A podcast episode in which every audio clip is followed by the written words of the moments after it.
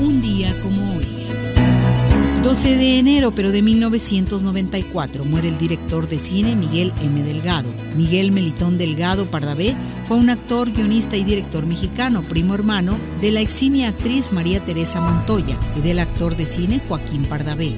Nació el 17 de mayo de 1905 en la Ciudad de México y falleció el 12 de enero de 1994 en la misma ciudad. En 1928, a los 24 años de edad, viajó a Los Ángeles. Dos conocidas suyas, Josefina y Lupe Vélez, lo presentaron al actor estadounidense Gary Cooper, quien lo contrató como su secretario y asistente personal. Con la ayuda del actor consiguió un puesto como asistente de dirección de Henry Hathaway, de la empresa cinematográfica Paramount. Delgado permaneció en Hollywood hasta 1931. De regreso a México en 1933 hasta 1990, tuvo una dilatada trayectoria profesional. Es reconocido por su extraordinario trabajo como director escénico y por su larga colaboración como director de escena con el actor cómico Mario Moreno Cantinflas.